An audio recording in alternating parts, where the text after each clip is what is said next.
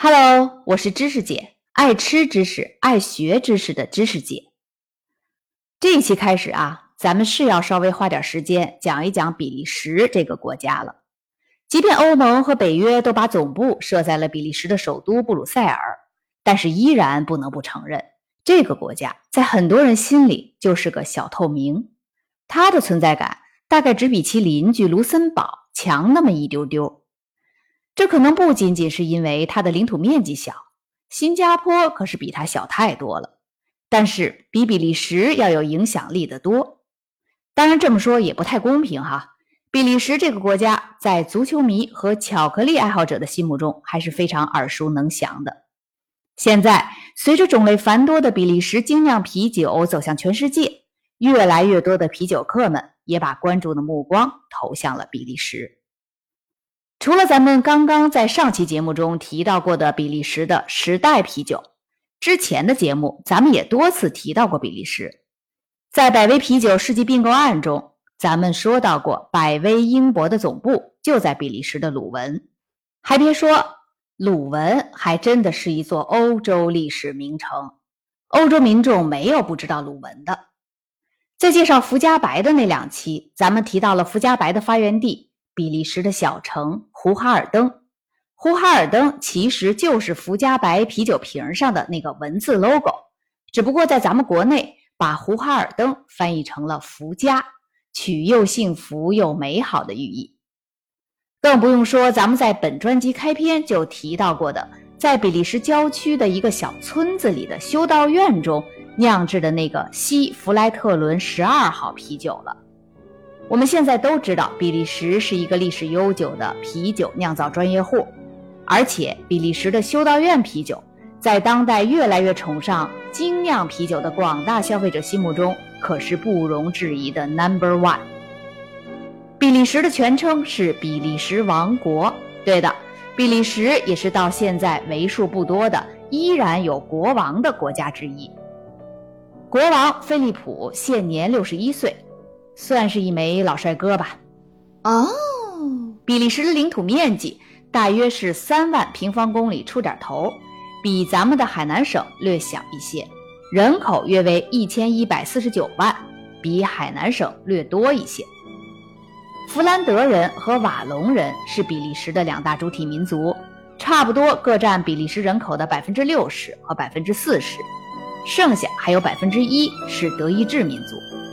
弗兰德人有时也翻译成弗拉芒人，主要分布在从比利时中部到北部的弗拉芒大区，与荷兰接壤；而瓦隆人则主要分布在比利时的中部到南部的瓦隆大区，与法国接壤；而那百分之一的德意志人则主要是在比利时的东部一点点的地区，与德国接壤。由于比利时在历史上长期处于非独立国家状态。所以，比利时人没有自己的通用语言。比利时的官方语言是荷兰语、法语和德语三种。弗拉芒人说荷兰语，瓦隆人说法语，而那百分之一的德意志人自然是说德语。其实吧，在欧洲地图上看一下比利时的地理位置，就能发现，说白了，他家的这块地儿，就是北边从荷兰咬下来一块，南边从法国刀下来一块。凑起来的。至于东边那一小块德语区，则是一战后德国战败割让给比利时的。最有意思的是，弗拉芒大区和瓦隆大区的民众成天嚷嚷着要分家，反而是这一小疙瘩的德语区民众非常安静，死心塌地的跟着比利时混。我在本期题图中放了一张比利时的国旗，比利时的国旗是由黑。黄、红三色竖条构成的，而德国的国旗是黑、红、黄三色横条构成的，很容易弄混。我特意提一下比利时的国旗，倒不是为了强调这个，而是因为一会儿咱们还会涉及到。简单回顾完了比利时的历史，我们下面就要来说说究竟什么是精酿啤酒了。其实，在前面的 N 多期节目中，我们已经偷偷摸摸的啊，不对。明目张胆地提到过很多次精酿啤酒了，可是，一直也没有很详细、系统的介绍或者解释到底什么是精酿啤酒。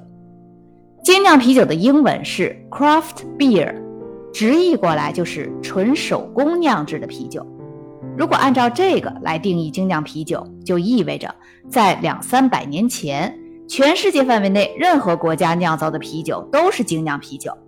后来伴随着工业革命的到来，陆续有一些有实力的酿酒厂开始用机器设备代替了人力，并且能实现大规模酿酒生产，这就是工业化酿酒的兴起。所以，首先我们要明确，精酿啤酒并不是最近几十年才出现的一个新鲜事物。从某种意义上来讲，它反而是一种返璞归真的文化体现。精酿啤酒现在被定义为与工业化啤酒 （industry beer） 相对立的一大类啤酒的总称，还是伴随着最近几十年首先从美国兴起的精酿啤酒运动开始的。所以，现代意义上的精酿啤酒的概念也是由美国最先定义的。简单来说，就是指那些产量小、独立经营、维持传统工艺和原料、由专业酿酒师酿造的啤酒。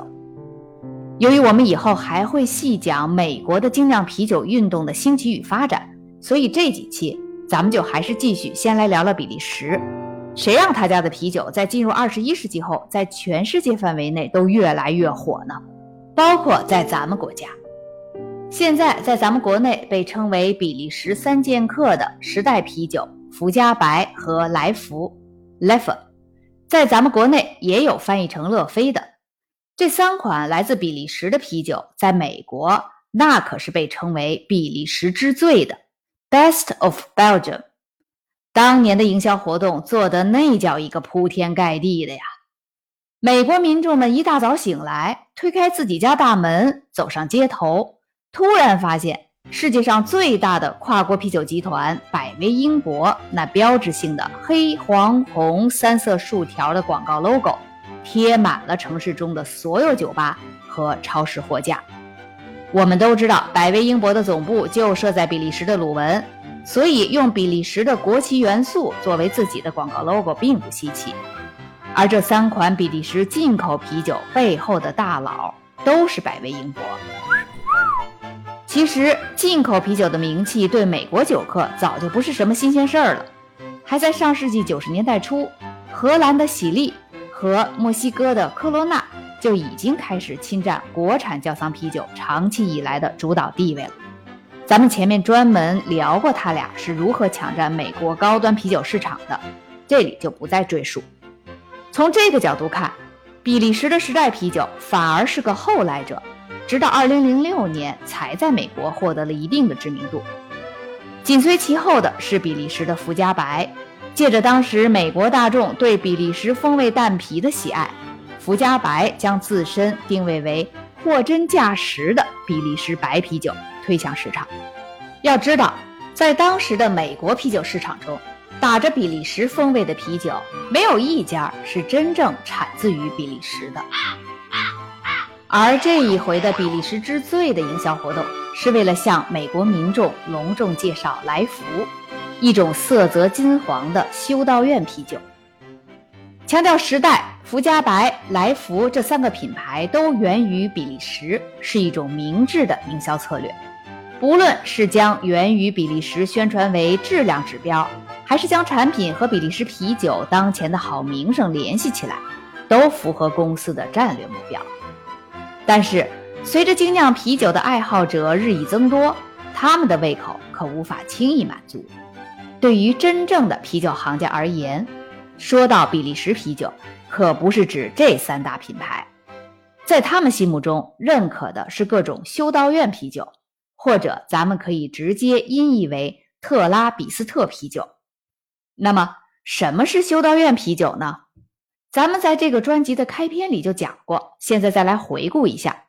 顾名思义，修道院啤酒就是在修道院里，主要由修道士们酿制的，一般采用上层发酵或者混合发酵技术，基本都是手工完成，而且年产量有限的啤酒。特拉比斯特呀，是一个教派名称的译音，这个教派是天主教西多会下面的一个分支。特拉比斯特修道士们严格遵守会规，主张生活严肃简朴、安贫乐道，终身吃素。每天清晨鸡叫头遍，就从床上一跃而起，开始虔诚祷告。我感觉跟佛教中的苦行僧挺像的，就是过着那种把毫无乐趣的人生当做人生最大乐趣的生活。嗯，感觉我的这句话还是很有禅意的。随着啤酒爱好者中的行家的队伍日益壮大，那些工业化的大众啤酒再也无法满足他们了。在他们的心目中，一提起修道院啤酒，就会勾起他们对神话般的远古酿酒时期的遐想。在那个时代，酿酒必定是小规模的、本地化的、劳动密集的，那才是真正的手艺呀！哦，所以对于像什么时代呀、福佳白呀、来福呀这些比利时品牌，啤酒精英们根本连眼角都不加一加。哎，不对呀！